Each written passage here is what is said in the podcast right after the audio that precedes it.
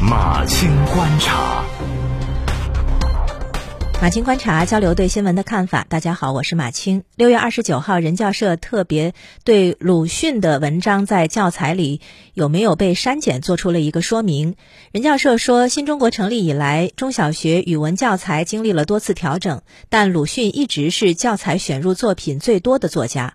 教材中选入的鲁迅作品不是一成不变的，也会根据教材编写框架的需要做出一定调整。这是基于中小学教材的统一规划，考虑一线的教学反馈后做出的正常调整。鲁迅先生的作品从未大规模撤离教材，鲁迅先生一直与所有使用中小学语文教材的孩子们同行。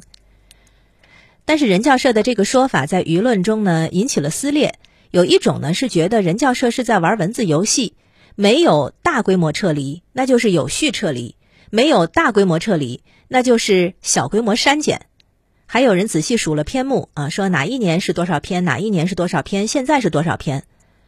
另一种呢，则认为事实上的确没有减少。有语文老师说，并没有感觉鲁迅的文章比重在下降。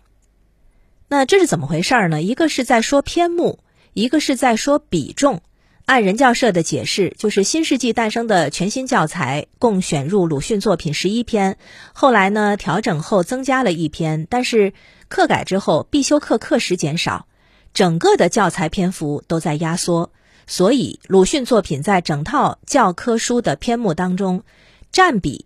上升为百分之五点七，呃，大概就这么理解，就是所有教材都压缩了，鲁迅的作品篇目自然也减少了，但是呢比重。是上升了，啊，也就是一个说数量减少了，一个说比重提升了，大概是事实判断为什么都会有争议的原因吧。但是更重要的，这场争论还不是事实判断的争论。说真的啊，你说少一篇多一篇，真有那么重要吗？真正引起舆论争议的是语文教材应该教什么，怎么教。是鲁迅文章所承载的对国民性的反思、对不公的反抗、对受压迫者的悲悯，以及匕首投枪般的锐利和这些价值背后的底层逻辑，就是独立思考、逻辑思辨、质疑和批判精神，是不是还被今天的语文教学所看重？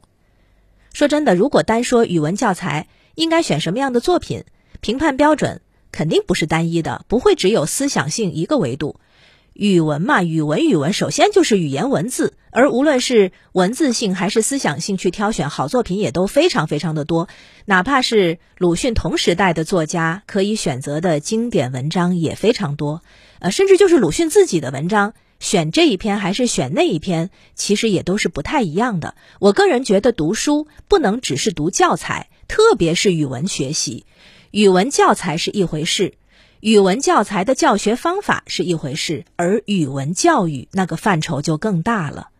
学鲁迅的文章，如果就是背背老师给的中心思想、段落大意，却不能有更多的阅读和思考做延伸，很可能啊，读了也白读。